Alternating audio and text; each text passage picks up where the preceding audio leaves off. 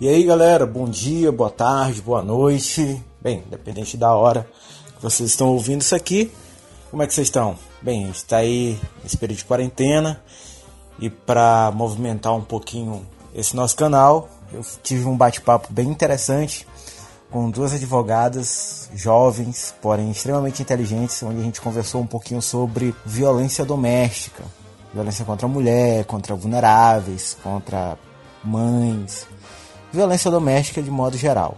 A conversa foi com a minha querida amiga Letícia Prazeres e com a advogada Tailane Rocha, tá certo? Você vai ver aí toda a descrição, tá aqui no, no post, a descrição, as referências das meninas, bem legal, bem interessante. Lembrando a vocês para acompanhar a gente por aqui por todos os canais, pode seguir a gente também lá no Twitter, Renato Souza Júnior, esse Souza S, no Instagram, Renatinho JR, beleza? Deixa lá seu comentário, deixa sua sugestão de pauta para que a gente possa continuar é, produzindo novos episódios, discutindo outros temas, beleza? Fique aí com o nosso bate-papo.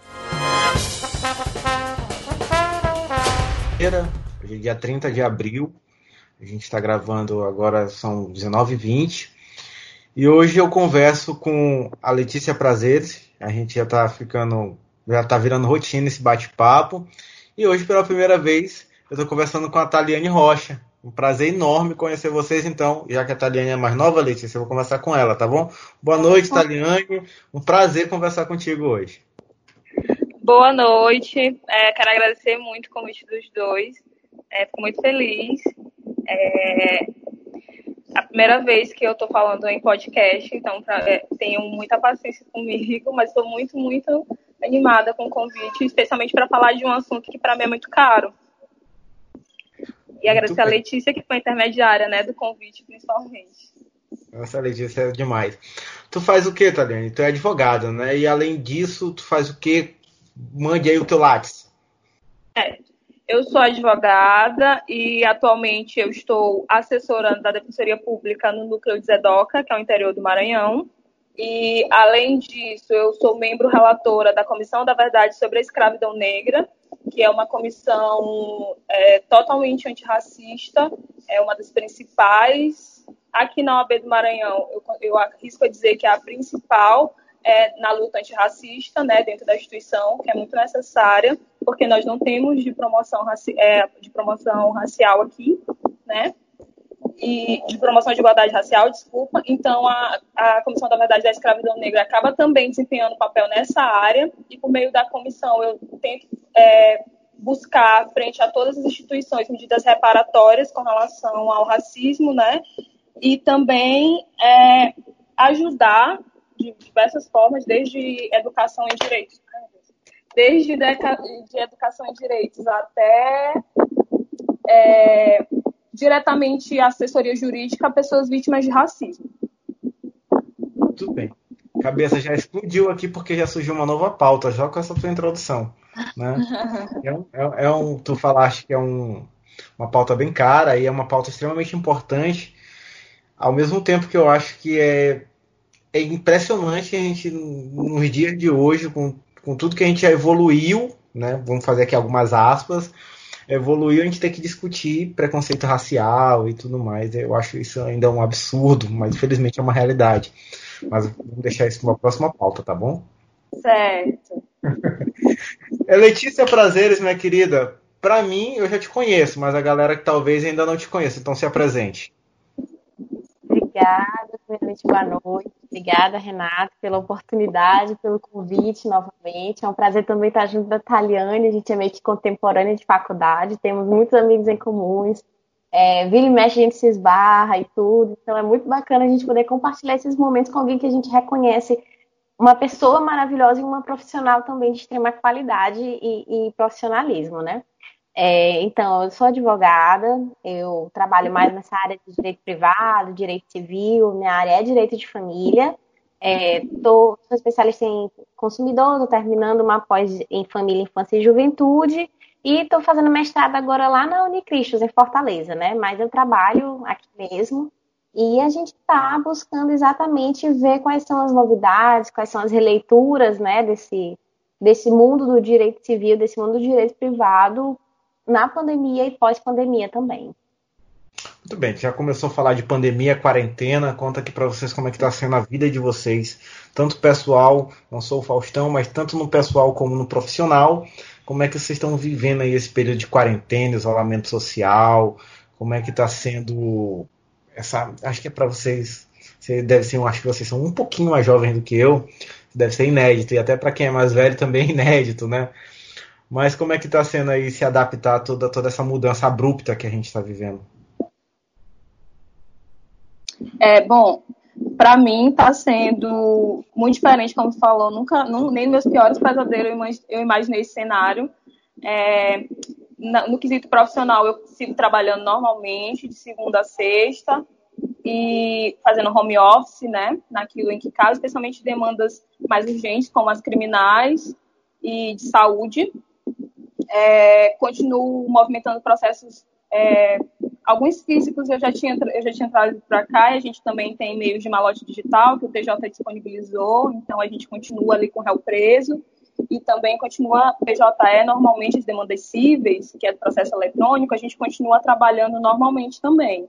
Atendimento por telefone e sempre em contato direto com todo, toda a equipe da, da instituição.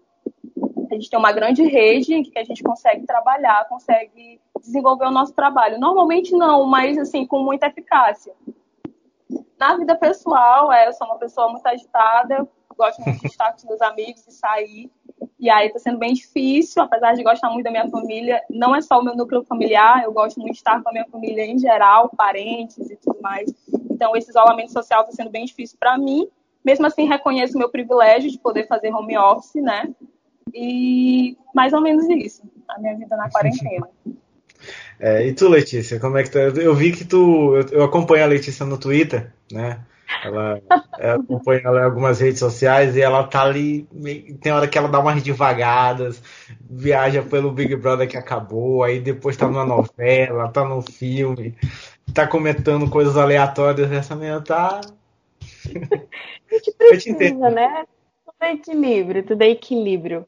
Mas quanto ao trabalho também, igual a Taliane, na grande maioria eu estou conseguindo fazer, né, os processos digitais, a gente está conseguindo dar andamento. Uma pena que as audiências estão suspensas, então muitas coisas nesse, nesse quesito ficam paradas, a gente fica realmente tendo que esperar.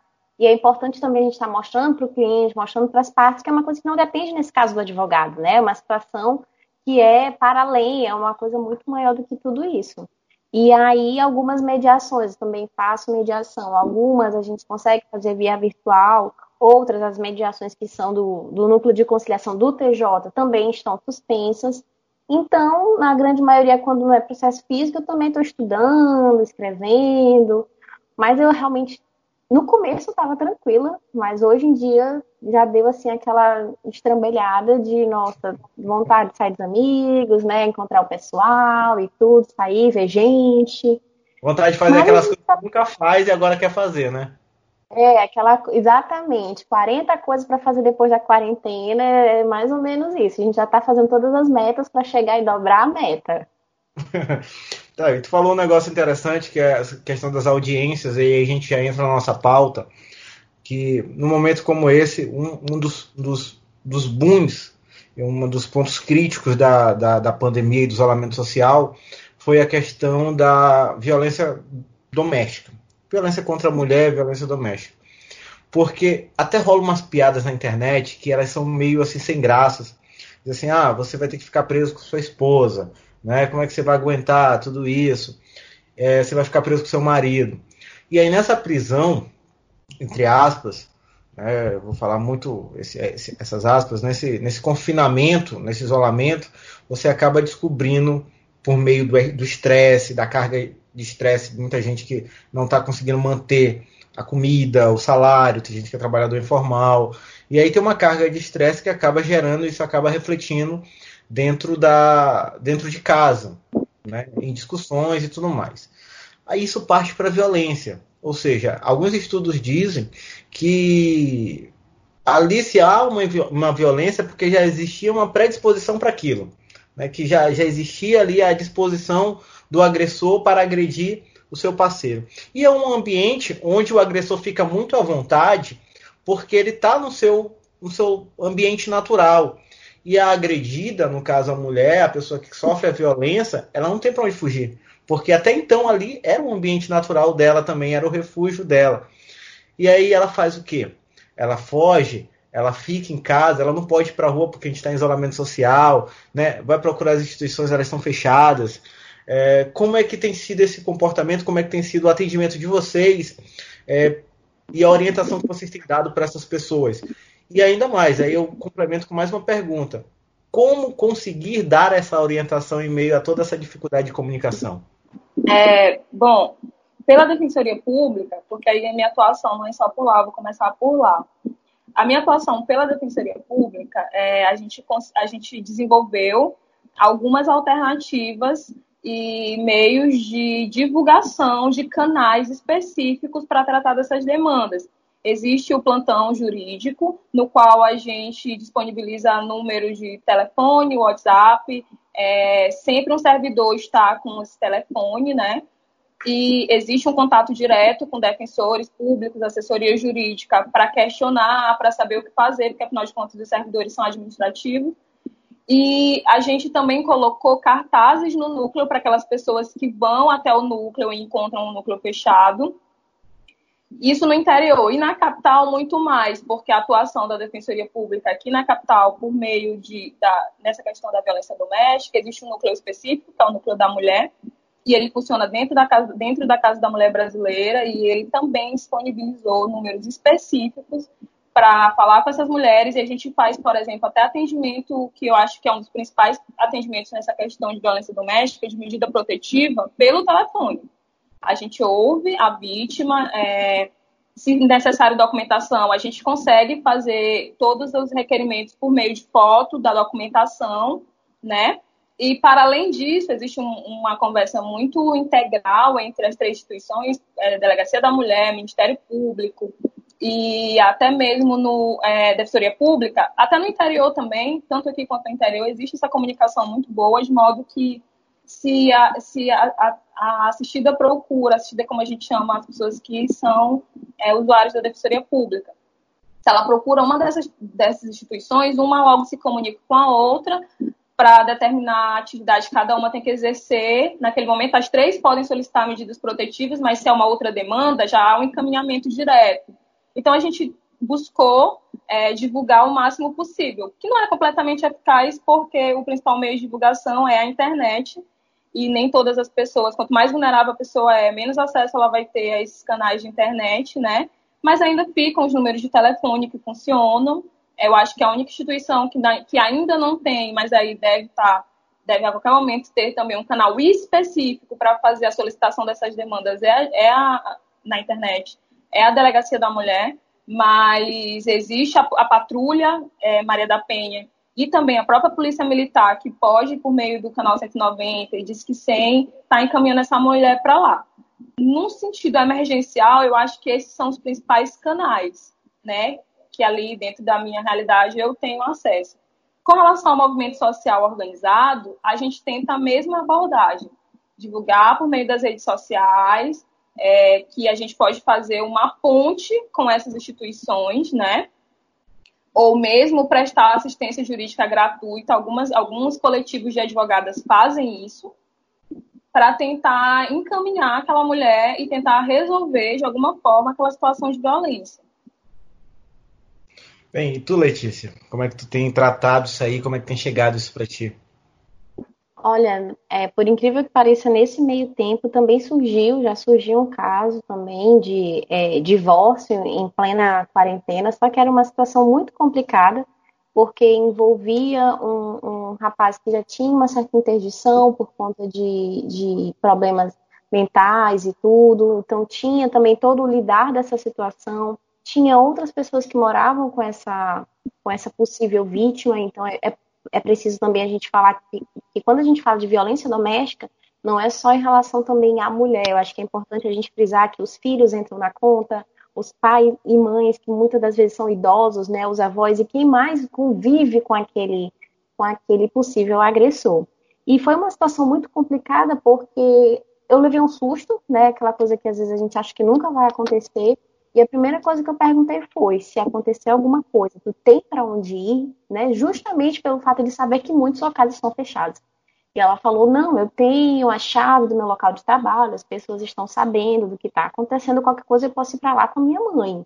E aí eu, ah, certo, tudo bem, então vamos ver o que, o que é possível ser feito, né? Até então era só uma violência psicológica, uma violência verbal, mas que era uma coisa que a qualquer momento poderia virar uma violência física, né? A gente sabe que de uma coisa para outra, questão de segundos, as mínimas atitudes podem acabar reforçando.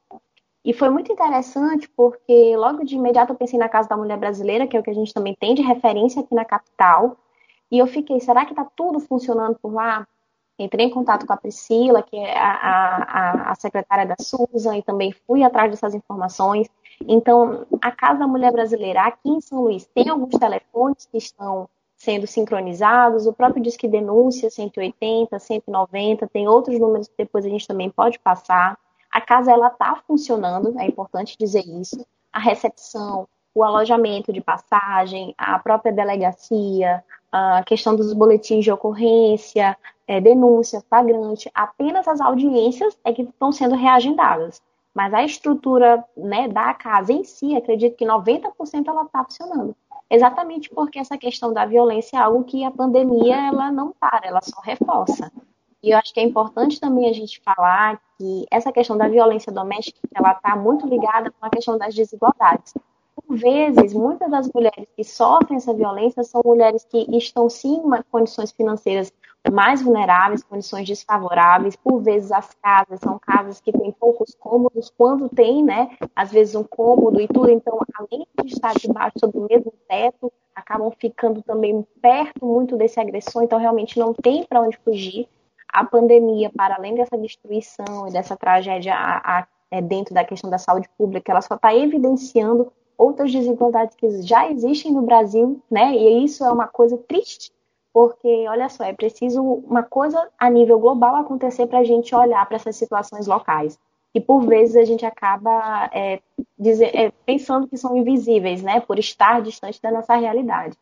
Então é importante dizer que essa pandemia ela só está reforçando desigualdades, violências, preconceitos que já existem.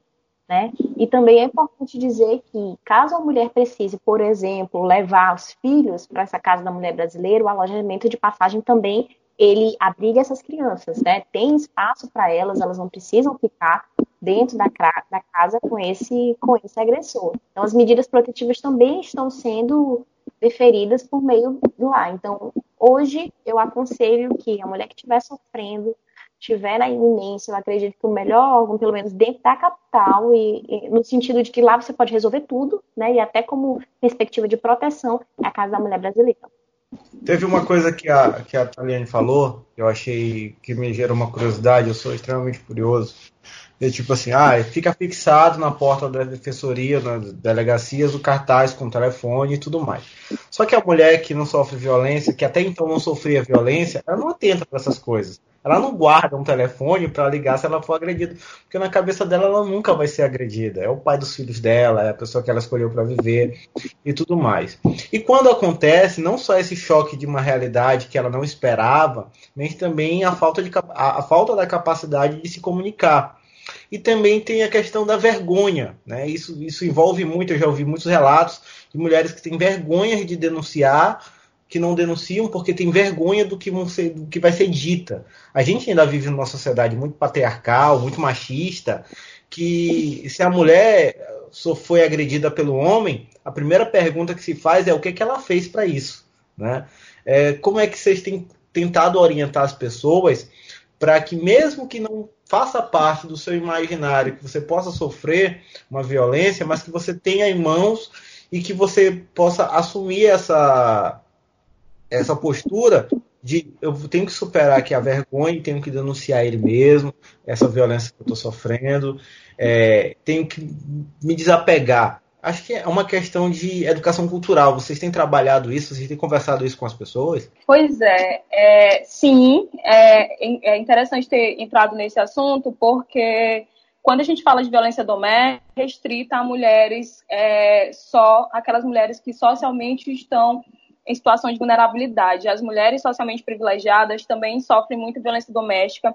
Inclusive, é, existe uma perspectiva de aumento dessa violência doméstica com relação a mulheres de todos os níveis sociais, porque dentro da, desse contexto de home office, por exemplo, a gente tem a múltipla carga de trabalho, né? Porque ela vai ser mãe, dona de casa e ainda realizar um home office. Dentro desse contexto, o ambiente familiar com esse isolamento social e o convívio permanente, o dia todo forçado, acaba é, projetando um ambiente de extremo estresse, porque aquela mulher ela pode não conseguir desenvolver as atividades que o trabalho externo exige que ela faça em casa, porque, afinal de contas, ela está tendo que fazer muitas outras coisas. Isso pode gerar, inclusive, que ela perca esse emprego, mesmo estando em home office, ou que tenha um desempenho aquém e diminua o, o, é, o seu trabalho, né, diminua o seu rendimento, desculpa. Então, é absolutamente preocupante. E a gente também percebe que as mulheres de classe mais privilegiadas, elas têm mais dificuldade de denunciar essas violências exatamente por, esse, por essa questão de, de vergonha, da questão social, do status, né? Da dependência, existe a questão da dependência emocional também. É por isso que o ano todo, e aí, para além da, da, da situação que a gente está agora, como a Alexia bem falou, a questão da pandemia ela não causa os problemas, ela só evidencia, ela escancara de maneira assim absurda.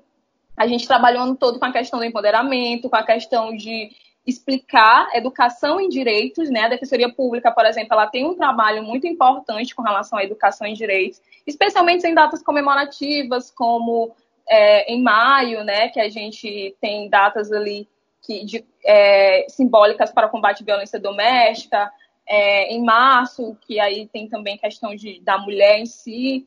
E a gente o ano todo trabalha. Coisas, né?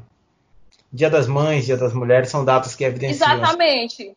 Isso. Aí, para além disso, existem datas que a gente evidencia, por exemplo, a mulher negra, como em novembro, no 20 de novembro, nós evidenciamos a questão da mulher negra, exaltamos a beleza da mulher negra, empoderamos e tudo mais. Então, eu acho que é, essas atividades que a gente já fazia e a gente continua fazendo por meio do movimento social organizado, porque para além de advogadas, é, militantes, eu, tanto eu quanto a Letícia somos feministas e defendemos a causa, e estamos, estamos o ano todo, né, trabalhando com isso. Existem diversas páginas no Facebook. A dificuldade é no Facebook, no Instagram, em canais vários. A dificuldade está exatamente em quem vai ter acesso a isso.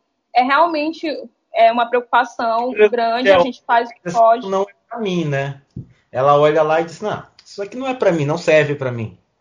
Exatamente. Inclusive, recentemente, eu, eu, eu, tava, eu estava em um grupo de, de Facebook que ela é é compartilhar memes e que uma mulher fez um relato anonimamente, ela foi no, no Facebook de outra mulher, contou a história dela e perguntou: Você pode divulgar no grupo para mim?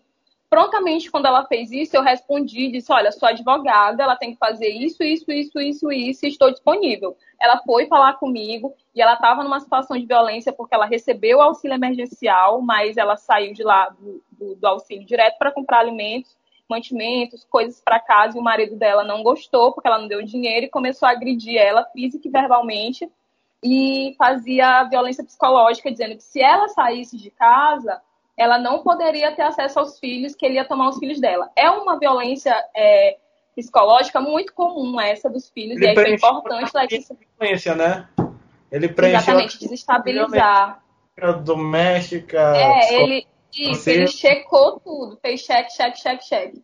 E aí, como foi importante ela falar essa questão de poder abrigar os filhos juntos, porque muitas delas não sabem. E aí a importância da educação em direitos elas não sabem o direito que elas têm, e isso é ferramenta para violência psicológica, porque as pessoas usam para fazer terror, é, os agressores e tudo mais. Então, eu consegui auxiliar essa mulher por meio do Facebook, uma mulher de outro estado, que eu nunca vi na vida, através de um grupo de memes. Então, assim, é, é, é importante que estejamos todos sempre muito atentos, porque as, a violência doméstica, às vezes, ela dá sinais. E aí a gente, eu sou muito desconfiada, então a todo momento qualquer, eu tô com a ligada, qualquer movimento, eu tô lá, não só como advogada, mas utilizo é, a minha capacidade técnica para isso, como uma pessoa com sororidade e empatia. E isso que a Taliane falou é muito importante, porque para além da violência contra a mulher, a gente vai ter violência contra o idoso, a questão da própria alienação parental feita dentro de casa. Então, é uma situação em que diversas pessoas se tornam vulneráveis a partir do contexto do, do isolamento social. É, o que tu falaste primeiro, Renata, a questão da, da, da, algumas mulheres, né, de acharem que isso nunca vai acontecer com elas e quando acontece ficam com receio de denunciar, é porque, infelizmente, também o nosso sistema judicial, a própria questão da polícia, ainda é um sistema que vitimiza muito a vítima, que a gente fala de revitimização, né? Por vezes, quando essa mulher chega nesses locais para fazer a denúncia, para fazer o seu relato, o próprio falar da autoridade, ou então da pessoa que vai receber, né, do, do escrivão, alguma coisa assim nesse sentido, já é uma abordagem por vezes violenta, por vezes preconceituosa, por vezes desrespeitosa. Às vezes a gente tem uma autoridade homem, no sexo masculino, quando na verdade seria muito mais indicado a gente ter uma abordagem feminina, uma presença feminina para né, chegar e, e, e acolher essas mulheres. A gente pensa que não, mas a presença masculina ela intimida, das mais diversas formas. A gente ainda tem algumas instituições que elas são muito distantes dos locais mais periféricos das grandes cidades, então seria importante ter núcleos próximos dessas, desses, desses lugares muito esquecidos por vezes da administração pública, né? Então a gente tem um sistema que muito, muito, muitas das vezes acaba afugentando essas mulheres, seja no sentido da estrutura do prédio, no falar da, da autoridade ou da pessoa que vai fazer aquele, vai escrever aquele relato, na presença de policiais, isso que a Taliane falou, a questão da Ronda da Maria da Penha, é muito importante, porque tem um sentimento de reconhecimento, de sororidade, né? um, um sentimento de igualdade. Né? Então, imagina, exatamente, imagina uma mulher ela precisar da, da escolta policial e se ver diante de homens armados, por vezes marrentões, brutos. Isso tudo acaba fazendo com que ela fique acanhada, independente de qual situação financeira ela estiver. Então é importante a gente ter todo um sistema, um aparato de acolhimento dessa mulher que faça com que ela se sinta bem e que não vitimize novamente uma pessoa que já foi vítima por conta do sistema, por conta da violência e por conta da própria próprio desacato político socioeconômico que a gente vive. Bem, hoje é, hoje é 30, né? A gente está gravando isso hoje, dia 30, véspera de feriado. E aí eu estava procurando aqui algumas estatísticas sobre violência doméstica e tudo mais. E, falam, e encontrei aqui alguns dados que nos assustam muito, que é a subnotificação, né, que é extremamente alta, baseado nos números que são divulgados pela, pelos órgãos que são responsáveis por cuidar disso, no caso o governo federal, o Ministério da Mulher, né, da, daquela outra lá, e, e, e tem um, dado do dia 24 de abril que diz que foram registrados 7.563 casos, ocorrências, no Brasil. Eu acho 7.563. Eu acredito que é um número muito maior do que esse que já foi divulgado. Né? Isso indica muito a subnotificação, que é justamente aquilo que a gente está falando. Não só a dificuldade é, física e prática de fazer a, a, denúncia, de prestar a queixa, mas também a dificuldade de você sair de um padrão para poder buscar é, uma resposta, uma buscar a justiça de fato e de direito.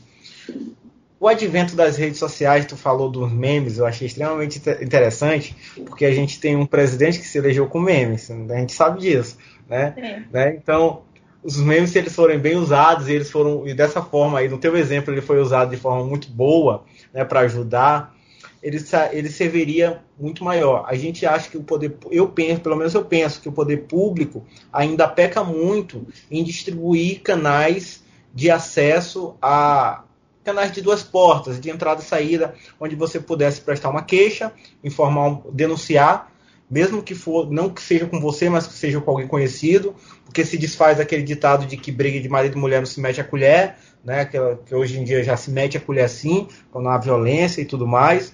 Mas a gente não tem. A gente tem os telefones que vocês citaram, tem as redes sociais ali, o canal de um ou outro, né? Que não são tão seguidos porque não são muito atrativos. Né, quem entende de mídias sociais entende que aquilo ali não te chama atenção. Mas existe esse pecado. Se a gente tivesse esses canais aí, um advento, o poder público trabalhando em facilitar a comunicação a gente não teria, a gente não diminuiria, diminuiria essa subnotificação, sobretudo no momento de agora, de isolamento social? Eu acho que com é, certeza. Pode falar, Pedro. Não, pode continuar, eu falo depois. Não, tira um pouquinho para você. é, eu acho que com certeza diminuiria, até porque a questão da subnotificação é uma coisa que está ligada é, intimamente com o combate né, a, a, essa situação de violência. A notificação ela ajuda tanto no sentido estratégico, né, de mapear onde é que estão esses relatos, quem são essas mulheres, que tipo de violência elas estão sofrendo, quem são esses agressores. Então, eu acho que essa questão da, da, da forma como esses canais devem ser vistos é algo que realmente é muito importante. Falta um pouco, sim, de interesse, acredito, do poder público em fazer com que esses canais cheguem a essas mulheres das mais diversas formas. Por vezes a gente vê muitas cidades de interior onde a rádio, né, o serviço de rádio ainda é muito frequente, então por que não usar a própria rádio para fazer chamadas, para carros de som, sendo que nem todo a gente pensa que hoje em dia ah, todo mundo tem o celular, a informação está na mão de todo mundo e não é bem assim. Né? A gente tem que saber utilizar os veículos de comunicação das melhores formas possíveis e fazer com que, com que essa informação chegue. Uma coisa que também seria muito interessante, embora agora não seja possível. Por que não, dentro das escolas a nível federal, municipal, estadual, a gente não falar de violência doméstica? A gente não ter né, uma disciplina, uma cadeira para tratar sobre isso. Porque o que, que vai acontecer? A gente vai formar jovens, crianças e jovens, com uma mentalidade muito maior, com um poder de informação muito maior, que vai levar para essas mães, para essas tias, para essas avós, que por vezes podem ser analfabetas, que por vezes podem ter vergonha de denunciar determinados tipos de agressão. Então a gente tem que encarar o combate à violência como uma linha é, de, de, vários, de vários ciclos, né? É uma coisa que é conjunta, de vários elos. A gente não pode dar apenas uma solução de medida. A gente tem que pensar na violência enquanto algo que é recorrente, que é uma coisa que acontece todos os dias e que a gente tem que pensar em aparelhos, pessoas, entidades, autoridades, instituições, canais que podem ser realmente universais e eficazes. É, concordo com o que você falou, absolutamente. E um outro apêndice que, assim, que eu queria colocar, por exemplo, no interior do Maranhão, onde a taxa de analfabetismo é muito maior, é, e aí as mulheres batem recorde de, de, de, mulheres sem nenhum conhecimento, acesso à escola, muitas vezes pelo machismo do próprio pai, que não permite que elas vão à escola. Peguei diversos casos assim. O que eu percebo é que sempre tem no meio da cena um vizinho, um vizinho protagonizando a denúncia. É sempre o vizinho que liga, o vizinho que foi segurar, o vizinho que se meteu, não morreu porque o vizinho segurou é, ou porque fugiu para casa do vizinho, porque essas mulheres elas não só têm dificuldade de denunciar por ter toda uma questão de dependência financeira e tudo mais, mas também porque por medo também, mas porque elas não têm, muitas não têm um telefone celular.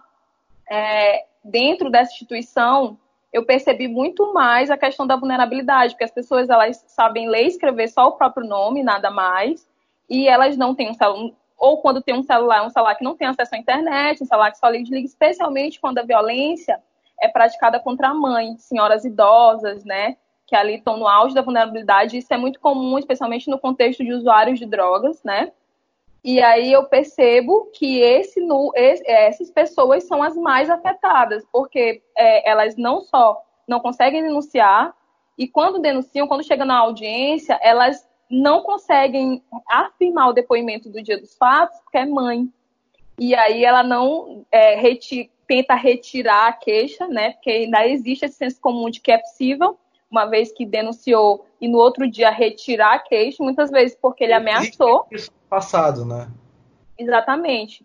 E muitas vezes porque sofreu ameaças, né? Ou então fala assim, não, ele é ótimo, ele é um filho maravilhoso, só fica assim quando bebe, só fica assim quando eu não dou dinheiro, só fica assim quando está sob efeitos de uso de drogas. Essa é uma demanda muito comum, infelizmente. E eu acho que dentro disso que tu falou de acesso à comunicação, acesso a esses portais todos que a gente falou que já estão sendo construídos, ou que existem, quem mais sofre é exatamente essa população, sabe? Essas mulheres estão no auge do auge da vulnerabilidade, assim.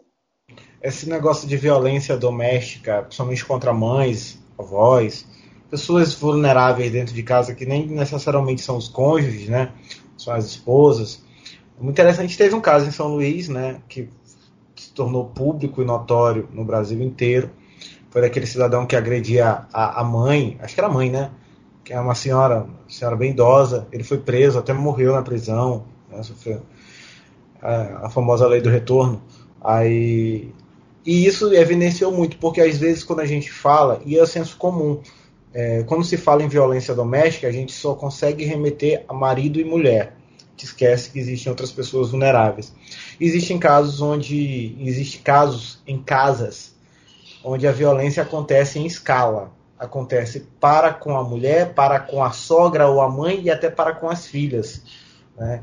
E nesses casos parece que ainda há uma ausência de uma ação direta do poder público, porque a gente volta para a história da proteção. É, é, na maioria das vezes é o cara que é o mantenedor da casa, é que cuida do dinheiro.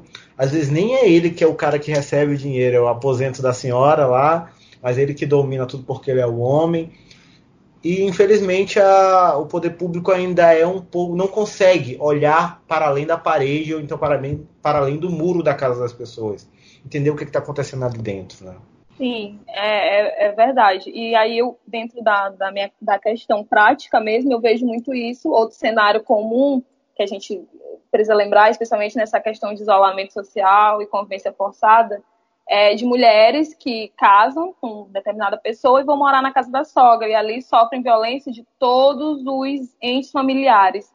É outra demanda muito comum e aquela mulher às vezes ela está em outra cidade, ela se vê completamente desamparada porque ela não tem. Já aconteceu o caso de atender pessoas que não tinham dinheiro para voltar para casa. E aí entra, é, a gente fez doação, a gente fez vaquinha na Defensoria Pública para conseguir comprar a passagem dela e dos filhos porque a assistência, assistência social do município não tinha um serviço que prestasse esse tipo de assistência.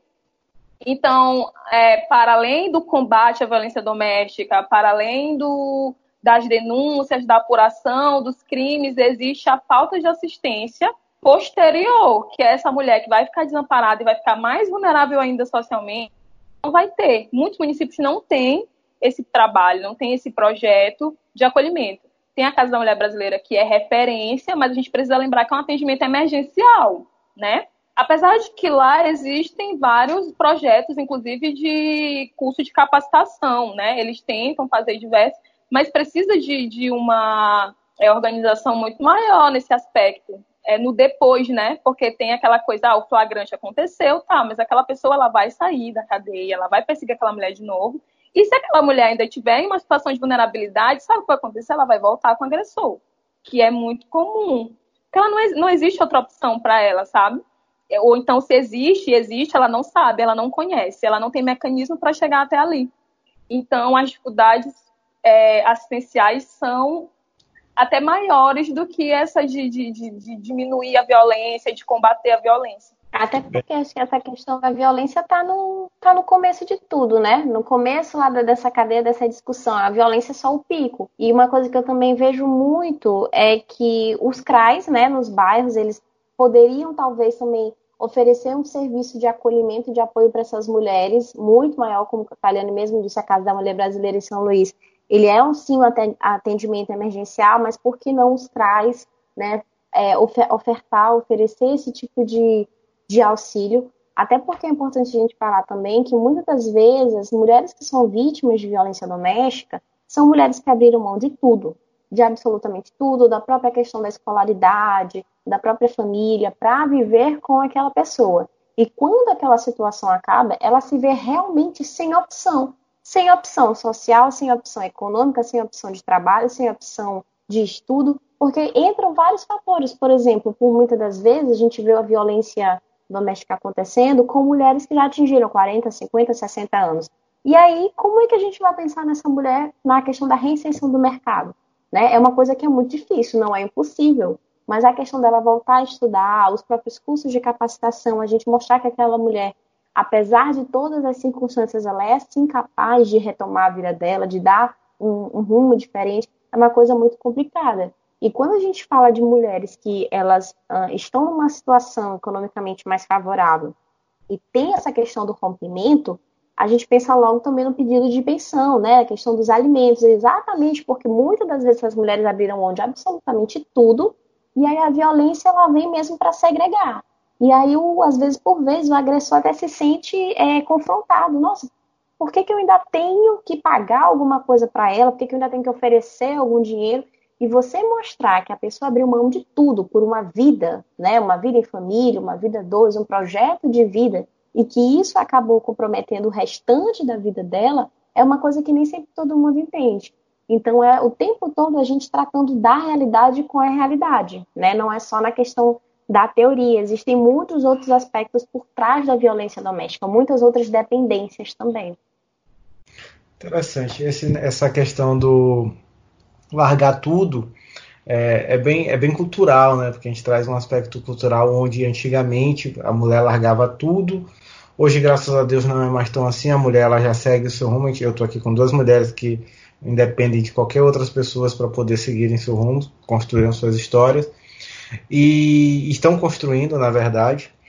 E, e isso é, é, o, é, é tipo é, é, o que tira da, da, da, cadeia, da algema de uma opressão social, daquilo que antigamente deixava as mulheres lá do interior, lá de Zedoca, né, meio que aprisionadas, assim, agora eu não posso sair, eu não posso largar porque eu tenho meus filhos, né, eu não vou largar meus filhos, a minha família vai me pressionar, vai me criticar, eu vou viver de quê? Eu vou viver como? Isso é, isso é bem interessante e é bom, e a gente volta para o assunto das escolas, que pensamentos como esse deviam ser ensinados na, na escola.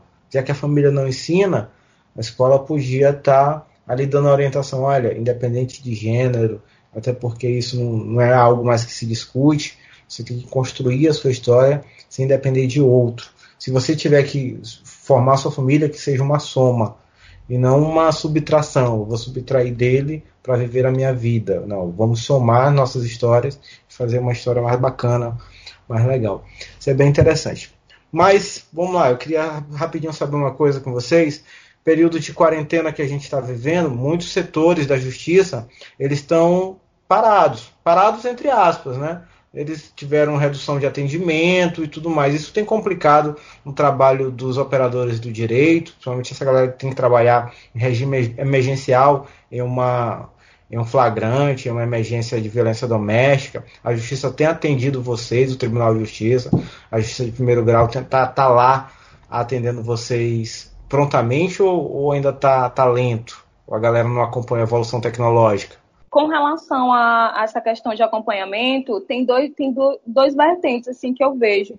É, dentro, porque violência doméstica, como a Letícia falou, envolve diretamente a questão de direito de família e de pensão alimentícia.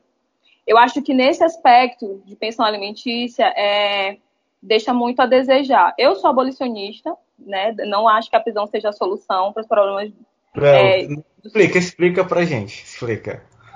É, basicamente defendo que as prisões não são o melhor caminho para dentro da política criminal. Ah, entendi. Certo? E aí existe a única prisão civil é a por, por pensão alimentícia e foi suspensa, né? Em todo o Brasil, as pessoas não estão sendo presas por, por não pagar pensão alimentícia. Infelizmente, esse é um dos maiores mecanismos que obriga é, o, as pessoas, o, é, geralmente homens, mas não só homens, é, pagar a pensão alimentícia, o devedor, né? O alimentante. É um cais, Ele... né? Isso. Então, a gente não tem mais esse mecanismo os processos cíveis, eles estão andando, mas não da forma como anteriormente. Como a Letícia falou, existem demandas que existem audien exigem audiência e elas não estão acontecendo. Então, nesse aspecto de, de verba de natureza alimentar como a opção alimentícia, eu vejo sérios problemas. Com relação à violência doméstica, na parte de medida protetiva, eu vejo um esforço muito grande do TJ Maranhão em tentar dar uma solução plausível para isso. Afinal de contas, a vara responsável pelas medidas protetivas, ela criou diversos canais, diversos ramaizinhos, que são, no, são três números cada ramal, um para acompanhar a medida protetiva, um para verificar andamento processual, um para cada... É... E eles disponibilizam os papéis, tanto no atendimento quando a mulher vai na casa da mulher brasileira, existem lá todos os quando ela vai solicitar a medida protetiva, ela já recebe esses números para ficar acompanhando. Então, eu vejo uma tentativa de acompanhar, de fazer é, de seguir essa, essa questão tecnológica e esse, esse momento de exceção da pandemia nessa parte, nesse aspecto de, de violência mais voltado para a medida protetiva. Porém, com relação à pensão alimentícia, que é tão importante quanto, eu não vejo. Eu vejo uma dificuldade muito grande. É exatamente eu não, sei, eu, não, eu não sei rapidinho, Letícia, eu não sei se, se seria um meio, mas assim, eu sempre, eu sempre me questionei quanto isso. É, a prisão é, um, é o único meio eficaz de fazer com que o, o, o, cara, ou se for a mulher, pague a pensão, né? Não faz. Quando você tem, você tem outros meios que é usado em outras vertentes legais, como bloqueio de bens, né? É, é, CNH também. Né? Sequestro do recursos ali que não comprometa a sobrevivência, conforme a lei diz lá, vocês entendem melhor do que eu, porque eu larguei no oitavo período. Aí. e aí poderia ser assim, mas a, a, lei civil ela insiste em não. Ah, não, não vou veredar para isso, mas eu quero prender alguém.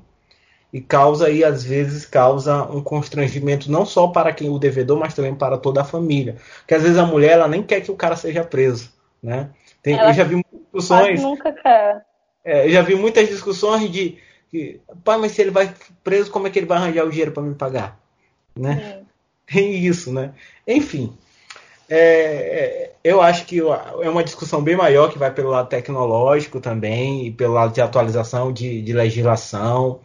A gente teria que falar sobre legislação e, e reforma e do direito familiar, direito civil e tudo mais mas é algo que deve ser resolvido. Letícia, eu te interrompi, desculpa. Como é que está o andamento dos teus processos? Como é que tem resolvido essa tua vida aí? Ah, só Jesus na causa mesmo, mas complementando o que a Taliane disse, dentro da esfera civil, né, de pensão alimentícia, a gente está com, com um processo em que envolve a questão da pensão, só que a pessoa, o, o, o réu, né, o réu, na verdade, nem deve ser utilizada essa terminologia, né, o, o demandado nunca foi citado. E isso já tem mais de um mês. E a moça, que a, a, a cliente, né, a demandante, a autora da ação, ela está precisando dessa pensão para ontem. Até porque é uma mulher, sim, que também abdicou de absolutamente tudo para viver com ele. Ele monopoliza todo o recurso da família, né? E nesse manda as coisas assim quando quer para ela, quando, ah, ah, vou te mandar uma cesta, vou te mandar umas frutas, sem garantia, sem segurança nenhuma. Então a gente foi atrás dessa pensão, isso já tem mais de um mês veio a, a superveniência da, da pandemia, ele nunca foi citado, e aí, resultado, ela acaba dependendo de toda a ajuda da família, né, para poder conseguir sobreviver. E por que, que, ele nunca foi citado? Porque as entregas das, das citações e de algumas intimações estão suspensas, até por segurança dos próprios operadores do direito, a exemplos oficiais de justiça. Porque como é que será que, de fato, todas as varas em todas as cidades vão ter equipamento suficiente de segurança para esses oficiais irem de casa em casa e entregar, é realmente até uma situação de risco. Então a gente também acaba esbarrando não só na questão da barreira tecnológica, mas na própria barreira sanitária, né? Às é, vezes, mas, mas aí eu tenho, eu tenho minhas questões quanto a isso. Sabe por quê? Porque a família lá, a mulher, os filhos, estão precisando da pensão para manter a alimentação. A convivência é essencial. E você não pode sobrepor isso a, não, porque eu tenho que proteger os, os oficiais de justiça. Eu sou jornalista, eu estou trabalhando. Policial civil na rua está trabalhando. Pede para a força policial. A justiça tem esse poder de pedir, ó, chama uma viatura e o policial vai lá levar a intimação para o indivíduo. Eu acho que a tem, gente, né? Porque isso não faz já... uma vontade da justiça. Sim, a gente até fez um pedido de reconsideração do juiz escancarando exatamente toda essa realidade, que infelizmente a fome, ela não espera, né? A fome, ela não é. tem como esperar essa situação toda passar. E está sendo uma, uma situação muito complicada mesmo, porque infelizmente a gente tem a vontade, a gente quer fazer a mudança, quer lutar pelos direitos dessas mulheres, mas a gente acaba esbarrando numa questão burocrática, numa questão tecnológica, numa questão, às vezes, por falta de vontade, eu mesmo já entrei em contato com a secretaria lá desse, desse, dessa comarca e disse, olha, não tem como mesmo, só entregar, só entregar, não tem como, de qualquer maneira, olha, vou ver o que pode ser feito e tudo, até porque, por vezes, é complicado você abrir exceção para um caso, né? Senão teria que abrir exceção para todo mundo. Então a gente acaba ficando amarrado. É uma situação que é muito complicada, muito complicada mesmo. Há uns oito anos, eu era escritorista da Justiça, né? Eu entrei na comunicação, deixa eu explicar, contar minha história para vocês rapidinho. Eu entrei na comunicação trabalhando com meu pai. Meu pai era jornalista e tal. E eu, na época, era estudante de direito. Aí meu pai disse assim: é, vai cobrir a justiça e traduz o juridiquês para o rádio, para o jornal. Aí eu, tá bom. E aí eu fui cobrir só a justiça. E isso já tem uns 9 anos. Já tem tempo, bastante, 9, 10 anos por aí.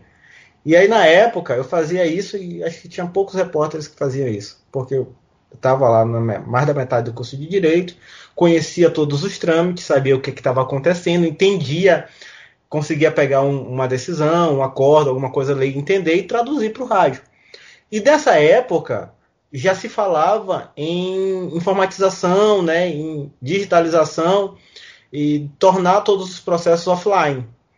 Já existia até recursos do Tribunal de Justiça para isso, para que a gente pudesse é, ter acesso, para que o, o, operador do direito pudesse ter acesso aos processos remotamente. Foi justamente na época que começou a ter as audiências de custódia através de videoconferência e tudo mais. Hoje a gente tem no processo penal audiências de custódia e videoconferência. Será que, em meio a tudo isso, você não consegue intimar o cara pelo WhatsApp?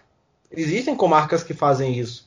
Existem comarcas que intimam o cara porque se der dois tracinhos azul, pronto, ele recebeu.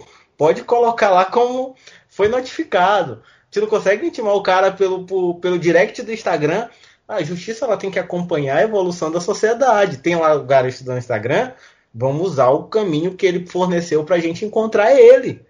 Eu acho que qualquer legislador, se pensar bem, qualquer, qualquer turma é, dessas aí poderiam, o próprio Supremo acataria um pedido desse tranquilamente. Né, você notificar. E em meio de uma necessidade como a de agora, a da pandemia, onde você tem dificuldade, tem um certo limite para poder aplicar o trabalho humano, você usa das ferramentas remotas, como está todo mundo fazendo, é válido e pode ser aplicado para o futuro.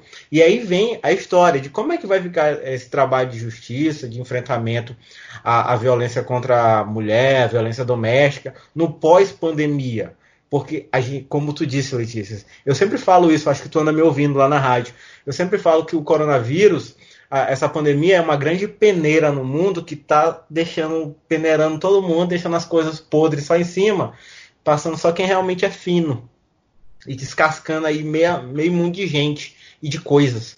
E aí, pós, pós pandemia, a gente pode ver o que estava errado, o que está errado, quais as fragilidades que a pandemia veio e escancarou para a gente, para que a gente possa ter um novo começo depois disso tudo. É, eu acho que às vezes a gente fala ah, quando é que a gente vai voltar à normalidade, né? Primeiro que não existe questão de normalidade, isso aí não vai acontecer, não tem como a gente voltar a esse status quo, né? E o que a gente adota como normalidade é uma situação de desigualdade, é uma situação de falta de assistência de políticas públicas por parte de autoridades, de governos e tudo. Então, acho que primeiramente a gente teria que falar sobre isso, né? Não tem como a gente voltar a ser o que era antes, porque por muitas das vezes muito, é muito cômodo. A vida que a gente levava era uma vida até então muito cômoda, né? E essa questão da pandemia, como tu mesmo disseste, ela veio para escancarar muitas coisas. Então, a primeira coisa que eu acho que é importante a gente fazer uma, uma reflexão, não só dentro dessa questão da violência doméstica, mas é a questão das pessoas vulneráveis, né? A gente tem que olhar por elas sim, não só esperar determinadas tragédias acontecerem para que elas sejam público, para, para que elas sejam um alvo de, de, de campanhas. É, a gente tem uma questão que envolve saúde pública, que envolve questão de educação, que envolve questão de violência, nichos da sociedade que estão interligados. Então, uma coisa ajuda a outra. A própria valorização né, do sistema de saúde do SUS, é, nós somos um dos pouquíssimos países no mundo que tem essa oferta desse, desse, desse programa a título nacional de saúde pública. Então, existem determinadas situações que não tem como a gente aceitar. Só que, infelizmente, por vezes nós somos a minoria da sociedade que quer fazer essa transformação. A gente diz que o direito não pode ser o que a gente chama de man, é, mantedor do status quo, né? Não pode ficar mantendo essa situação a, é, que é regra. Ele tem que ser um agente de transformação. Só que como é que a gente vai fazer essa transformação muitas vezes amarrados, né? Muitas vezes a gente tem operadores que ainda são muito conservadores, que ainda estão é, enraizados em muitas situações E às vezes a geração nova ela vem para justamente quebrar esses, essa, esses paradigmas, né? Falar, peraí, não é tão bem assim. A gente fala que vai vir um profissional do direito 4.0, 5.0, que é depois da pandemia. A gente não fala mais de sociedade do século XXI, a gente já vai ter outra denominação. Mas será que toda essa teoria vai chegar a quem realmente precisa? Vai chegar né, à questão prática? Então, são coisas que a gente deve estar refletindo e procurar saber o que, que a gente pode fazer amanhã para melhor, para mudar, né? Infelizmente, o Brasil ele tem essa regra de esperar as situações acontecerem para poder pensar em alguma coisa. Isso em qualquer âmbito, é, em qualquer âmbito do país. Mas eu acho que a situação é exatamente essa. E uma coisa que é muito bacana é a gente ver os atos de solidariedade, né? De, de empatia que as pessoas estão tendo por meio de arrecadações, por meio de campanhas, é, em, em, em, qualquer dimensão, às vezes a gente tem próprias, as próprias lives, né, estão sendo meios muito acessíveis de fazer esse tipo de arrecadação. Então é, é a gente pensar assim, o que, é que a gente pode mudar hoje para mudar o amanhã. E assim fazer aquele trabalho de formiguinha que a gente já conhece. Uhum. Bacana lá. E tu, tu Tailane, que está trabalhando direto com o povo, eu acho muito massa o trabalho da defensoria. E e ainda está olhando é, a realidade do pessoal do interior em meio a tudo isso, né? O pessoal do interior, não sei se eu tenho lá minhas dúvidas, parece que o pessoal do interior orbita no atual. Atualmente, parece que eles estão orbitando em um universo paralelo, né? A realidade ainda não chegou lá, né? Mas de toda forma, quando chegar e assim que chegar e vai chegar, é, a catástrofe é bem maior do que a que está acontecendo aqui nos grandes centros. Como é que você está vendo isso aí também? Pois é, é, concordo com tudo que Lex falou sobre relação de voltar à normalidade, né? É, e também é, eu repito que eu costumo falar, toda vez que eu falo de, de pandemia Covid-19, é, só vai ser, ela só vai ser um potencializador, vai demonstrar o que a gente já está denunciando há muito tempo, né, com relação às minorias, e no interior isso não vai ser diferente. Eu lembro que, aí dentro do contexto que a gente está discutindo de violência doméstica, quando eu cheguei no interior, na primeira semana eu tive uma conclusão e eu disse que um dos maiores problemas que eu ia enfrentar lá era o machismo, que as maiores demandas são de violência doméstica e estupro de vulnerável. Então eu falei assim, ó, bem aqui o problema é a cultura cis heteronormativa e patriarcal. O problema está bem aqui. E aí, a partir disso, vão se desenvolvendo de diversas situações porque as demandas que, que a gente mais pega são pensão alimentícia, violência doméstica, estupro de vulnerável. E lá existe, aqui já existe um, uma grande é, incredulidade com relação a, ao isolamento social, né, como meio de, de é, como meio eficaz contra a pandemia. E lá muito mais. As pessoas não estão ficando em casa. É, a Defensoria Pública teve que editar diversos ofícios, teve que agir muito ativamente junto com o Ministério Público. É, tiveram vários, é, muitas pessoas resistindo, comércio resistindo a fechar, academias, as pessoas é, não entendem a gravidade da situação ou acham que a gravidade da situação ainda não ter chegado lá é, não justifica que já, já estejam tomando medidas de cautela. Então, a gente tem essa questão muito forte que dificulta muito o, o trabalho de, de especialmente da, da questão da saúde, né? E aí, naturalmente, quando se passa por crise, apesar da, da pandemia ser uma crise nova, mas não ser a primeira vez que a gente está enfrentando crises, é cobrado muito mais do Estado políticas públicas. E aí a gente vem de um contexto, especialmente a nível federal, muito a nível federal, né? Porque até que a nível estadual a gente tem um amparo muito maior, mas de guerra às ciências, guerras políticas públicas é, em favor de minorias e a gente está colhendo os frutos disso, porque se não foram destinados antes é, políticas públicas que possibilitassem estrutura para que aquelas pessoas tivessem os mínimos direitos fundamentais, agora muito, muito pior. Porque a gente está tendo que se preocupar com essas políticas públicas que não, se pode largar em nenhum momento, e mais ainda políticas de medidas econômicas emergenciais, políticas de saúde emergenciais. Então, agora só fez um boom dos problemas que a gente já tinha. E no interior, tudo que todos os problemas que a gente tem aqui, no interior a gente tem muito mais dobrado. Tem teve, né? Nós temos dentro da questão de violência de gênero um problema seríssimo com relação a atendimento e violência obstétrica. A gente tem muito, muitas denúncias, a Defensoria Pública está sempre entrando com ações criminais e cíveis com relação a essas situações atendimentos médicos do geral. A gente trabalha muito com TFD, que é, tra é, tra é tratamento fora do domicílio, porque lá não tem estrutura. Se, quando não tínhamos uma crise na saúde, nós já vivíamos é, utilizando o ativismo judicial para tentar garantir saúde para aquelas pessoas, e agora que a gente nem pode fazer isso, porque não tem. A gente não pode dizer, olha, fulano está precisando de um respirador em detrimento de outro. Não existe essa possibilidade, entendeu? Então, acho que agora, assim, só vai demonstrar é, mais é, flagrantemente o que a gente já tinha denunciado há muito tempo, o que a gente já está denunciando há muito tempo. Bacana. É uma outra pauta, viu, Letícia, para a Tayane, que é falar sobre a, o atendimento jurídico no interior, né? Que é extremamente necessário e, ao mesmo tempo, é precário. Né? Já temos duas pautas com ela para mais tarde, para depois. Bacana, a gente vai. Já vai aceitei o convite. Muito bem, tipo, é das minhas. Eu vou, te, eu, vou te, eu vou te perturbar. Mas tu falou um negócio interessante, aí eu quero, quero amenizar um pouquinho a nossa pauta, deixar ela um pouquinho mais leve. Hoje eu vi uma amiga minha tweetando que ela teve que dar uma aula de, de machismo para a mãe dela. Porque tudo que acontecia na casa dela, assim, afazeres domésticos, a mãe dela chamava ela e não chamava os irmãos, né?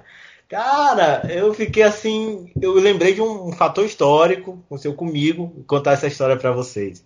Quando eu era mais jovem, eu morava com meu pai, né? E aí um certo dia eu tava fritando meu ovo para tomar meu café, saca? Fui lá fritar.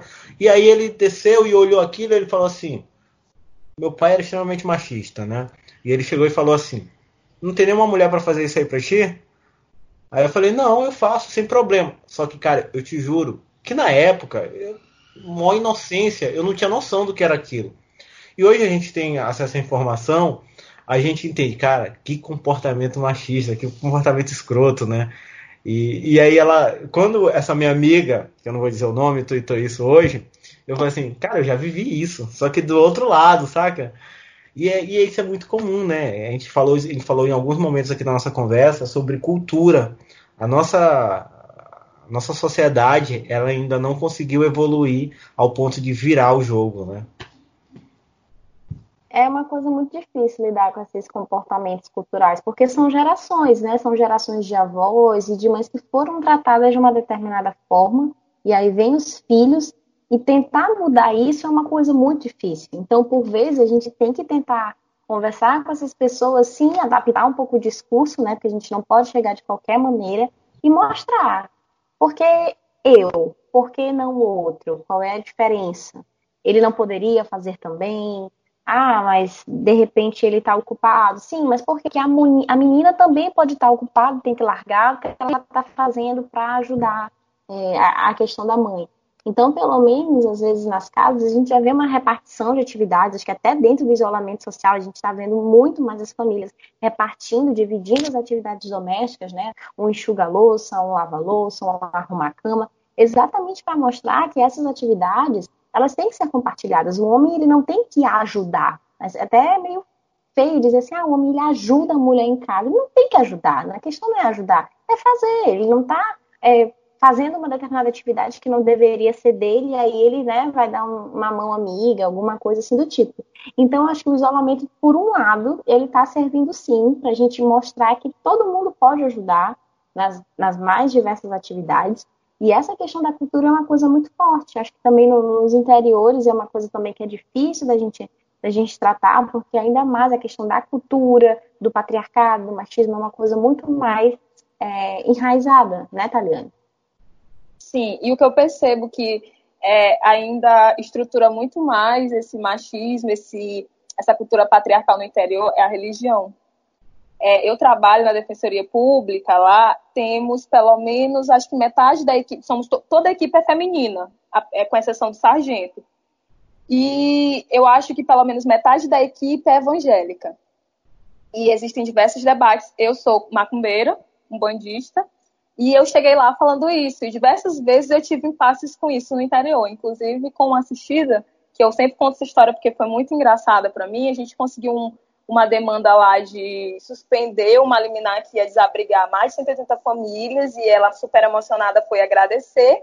E começou a tentar ali uma intimidade, que isso é muito comum em assistidos. Aí chegava e falava assim: Ah, é, eu tô sentindo aqui, Deus está falando comigo e algo me diz que tu é que tu é crente, que tu é evangélica. Eu olhei para ela muito séria e falei: Não, eu sou macumbeira. Aí ela mudou a feição completamente, ficou absurdamente sem graça e eu saí da sala para rir, né? E aí, vez ou outra, eu passo por esse tipo de situação lá, porque a população lá é predominantemente evangélica e eleitora do atual presidente. Então, imaginem a minha convivência lá, são de diálogos e desconstrução, inclusive sobre racismo. Eu sou a única negra do núcleo, então todos os dias eu tô dando aula lá antirracista e é muito, para mim, é muito bom, eu, acho, eu me sinto muito feliz.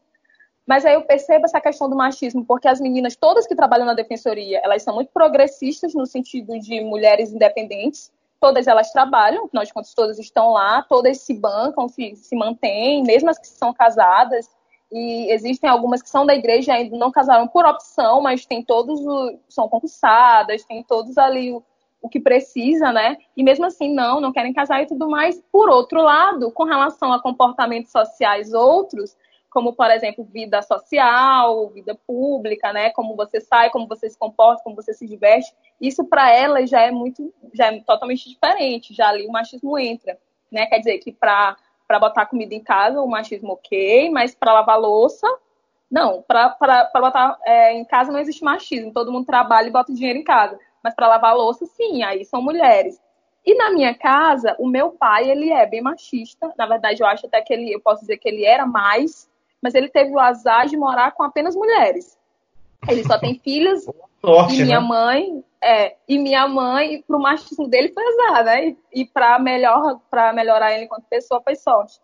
E aí, é, minha mãe, ela sempre me incentivou muito a ter uma, uma carreira, a desenvolver uma atividade financeira de, que me mantesse, me fazer uma mulher forte, me empoderar, mesmo sem saber os conceitos que hoje eu estudo na academia, de feminismo, de é, interseccionalidade e outros, outros conceitos que eu estudo dentro do feminismo que ela nem sabe o que é, mas que ela é feminista desde sempre.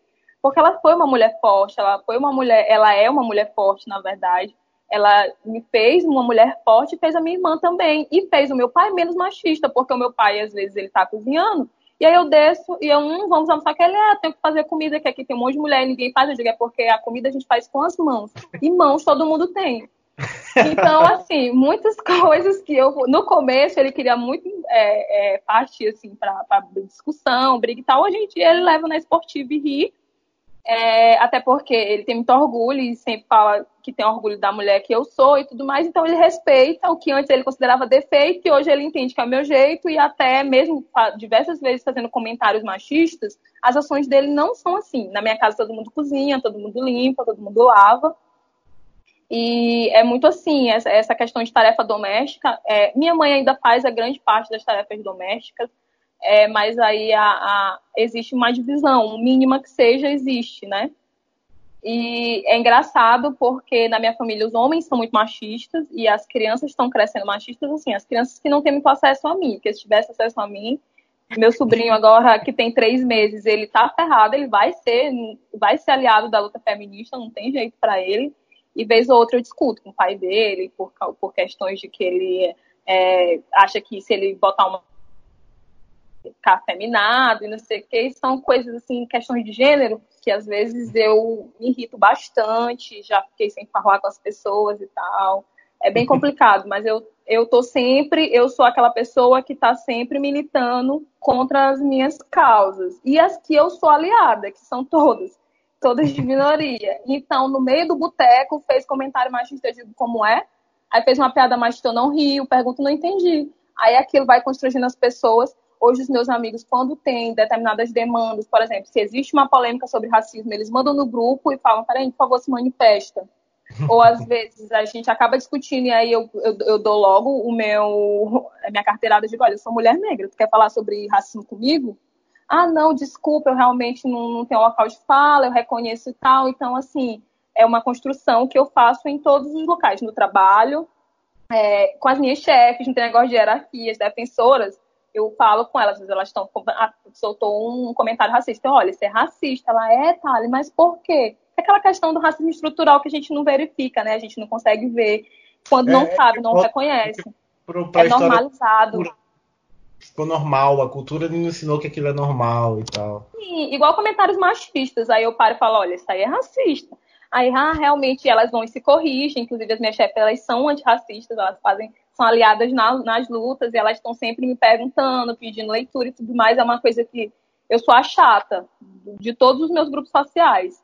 E aí as pessoas, elas têm receio, às vezes, até de falar as coisas perto de mim. Pode até ser racista e machista, mas perto de mim, ela olha, às vezes estou perto, e aí se eu não estou, solta a piada. E se eu estou, elas evitam. Entendi. Aqui em casa, aqui em casa mora eu e minha esposa, então a gente é bem tranquilo. Aqui a gente não tem esse negócio de dividir, não, assim, cada um nas suas expertises. Tá? A gente já entende quem que melhor e tal, e a gente se resolve. Né? Mas assim, se tiver que limpar, limpa, se tiver que cozinhar, cozinha, por exemplo, aqui eu cozinho, ela não. Ela nem se mete, porque ela não sabe, então ela nem se mete. Então, não tem esse negócio. Mas aí eu vou lá, limpo. Aí às vezes ela até, ah, mas você já cozinhou, então eu vou limpar. Não, não precisa.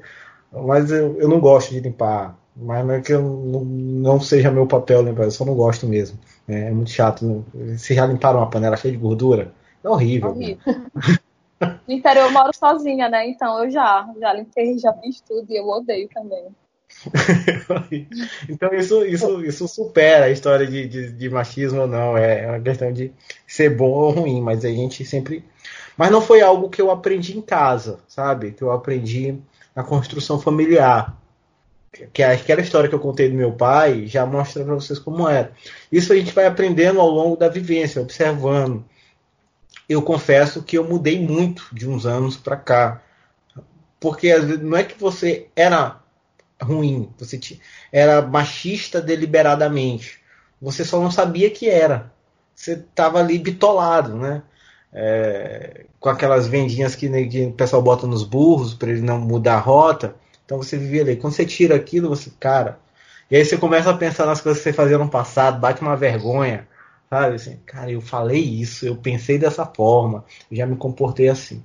Enfim, é algo que, é, que cabe a gente, cabe a mim, cabe a vocês que são, eu acho que vocês são um pouquinho mais jovens do que eu, só um pouquinho, né? E aí a começar a propagar e, e ensinar as pessoas mais jovens que vêm por aí, como teu sobrinho, que vai crescer tendo boas orientações, que independente da cor, do gênero, da religião, as pessoas têm o seu local, têm os seus direitos, têm os seus deveres e tudo mais.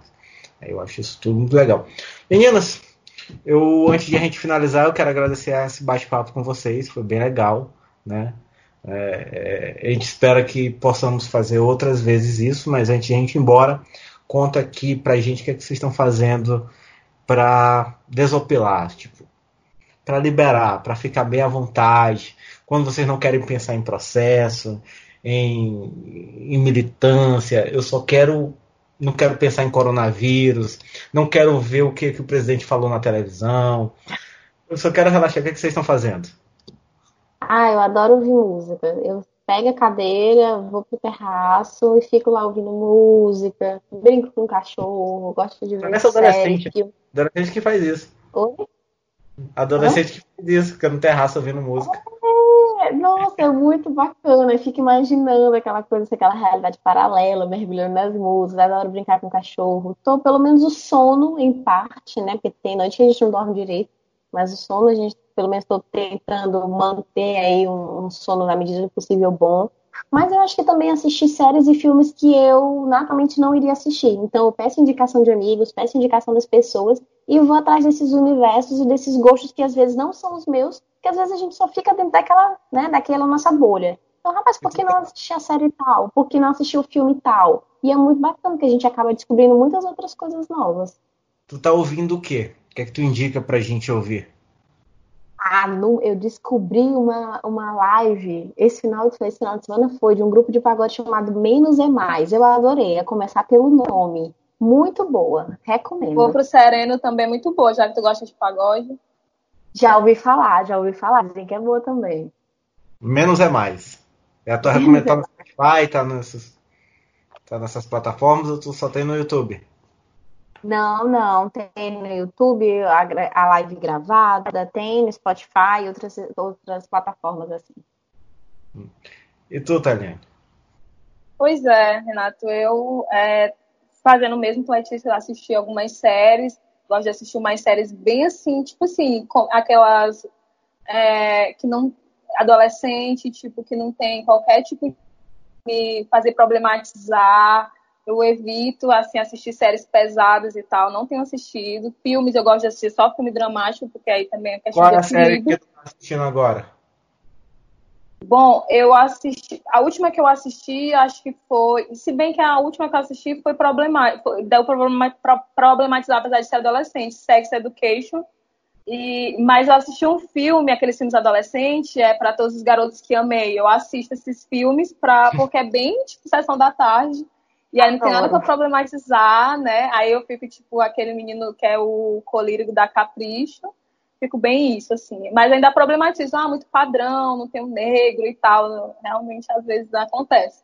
E além disso, é, eu também tenho ouvido muita música, essas lives aí todas. É, assisti a live do Sapadão inteira, que foram sete horas de live, ou até mais. Foi e dez? eu foram dez, né? Pois é, assisti inteira. E aí eu tenho, eu viro à noite, tipo, eu gosto muito de tomar cerveja, então às vezes eu fico sozinha inteiramente sozinha no meu quarto, na cozinha, e todo mundo foi dormir. Eu passo as madrugadas fazendo isso toda sexta, religiosamente. E aí, além disso, também tenho falado muito com meus amigos, isso tem sido um alívio. Eu tenho um grupo de amigos da faculdade que a gente é muito amigo até hoje. No grupo a gente só conversa besteira e compartilha memes e compartilha as fotos das últimas e fica triste porque fica lembrando das últimas viagens, compartilha aqueles vídeos não publicados. E aí é bem divertido. Isso tem salvado muito, assim, tem ajudado a manter a sanidade mental. E curtido meu sobrinho, porque ele tem três meses e tudo que ele faz eu acho lindo e é uma novidade. E aí eu fico. É, tudo, eu acho ele super inteligente e aí eu adoro acompanhar o crescimento dele. Eu nem sabia que eu gostava tanto de crianças, mas ele mostrou que eu adoro. E aí tá sendo muito legal acompanhar, assim, essa, esses três meses dele. Ah, que bacana, que legal. É, no meio dessa conversa toda, a gente falou sobre machismo, sobre empoderamento. Essa semana eu assisti uma série com minha esposa que é bem legal. Ela é uma série brasileira. Ela, ela tem oito episódios cada temporada. Tá na Amazon Prime, se vocês tiverem. Também tá no Comedy Center. No Comedy Center, no canal, aquele canal da TV a cabo, chamado Homens, com uma interrogação no final. Cara, eles conseguem trabalhar nessa série as duas visões, tanto do homem como da mulher, e discutem. Tu, já que tu não quer problematizar, então para ti não serve, tá, Tailane Rocha? É, mas eles discutem muito como a sociedade vê as pessoas e vê o homem, vê a mulher como o homem vê a mulher, como a mulher vê o homem. Tudo isso em uma série só e é uma comédia. De tu rachar o bico de rir. É muito legal. Né? Se vocês quiserem depois assistir, eu, eu, eu assisti e gostei bastante. De toda forma, obrigado aí pela, pela, pela conversa. Né? Eu vou escutar esse grupo Menos é Mais. Né? As, os filmes e as séries que tu indicou, eu já assisti. Né? que eu sou um, um, assistidor de séries e um cinéfilo inveterado, é, incorrigível. Tá bom? E eu quero. Assisti Grey's Anatomy, 15 temporadas. 16, na verdade. Mano, não consigo. Eu cheguei na quarta, eu desisti porque não deu. Né? A, a minha esposa. Perfeitamente. Ela assiste, mas assim, se eu for para assistir. Eu, eu tenho algumas séries que eu, eu fico repetindo é, direto. Por exemplo, eu tô assistindo agora Better Call Saul. Não sei se vocês já assistiram, que é um derivado de Breaking Bad. Né? E é muito legal. Eu, é muito legal. Eu gosto demais. E aí, para eu desopilar, quando eu quero assistir algo que não quero pensar em nada, eu assisto The Big Bang Theory. Né, que ah, eu acho sensacional. É eu assisto 10 vezes o mesmo episódio, eu racho o bico de rir com esse mesmo episódio 10 vezes. Né? Também. Meu personagem eu... preferido é o Sheldon. Não. Sim, muito. Eles todos são sensacionais. Pois é, meninos, eu quero agradecer vocês, obrigado, né? E até uma próxima conversa. A gente já tem pautas definidas aí pra, pra gente. Uma próxima conversa, espero que já depois de pandemia. Eu nem quis tocar em assuntos de política pra gente não perder o ânimo, tá bom? Porque tá muito pesado o clima ali fora. Tá difícil. Verdade, mas Renato, também te agradeço pela oportunidade, por ter colocado esse espaço aí para mim, para a Taliane também, quando precisar, estamos à disposição. É, tá certo. quero agradecer, viu, Renato, Letícia, pelo convite, fiquei muito feliz. O papo foi ótimo, quero ser convidada para os próximos. Na verdade, já estou convidado, já aceitei, vou só aguardar vocês me chamarem. e desejo a vocês também que sanidade, saúde, para a gente passar pelo menos o mínimo afetados possível, porque ileso ninguém vai sair, né? tá certo, meninas. Boa noite para vocês, bom dia, sei lá, que horas que a galera vai estar tá ouvindo isso aqui. Mas obrigado, boa noite, um bom feriado para vocês também. Bom, bom feriado.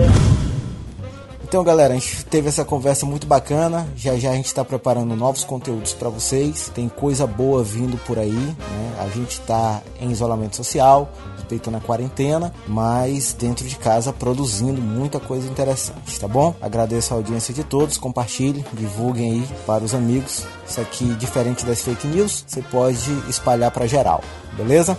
Um abraço a todos e até a próxima.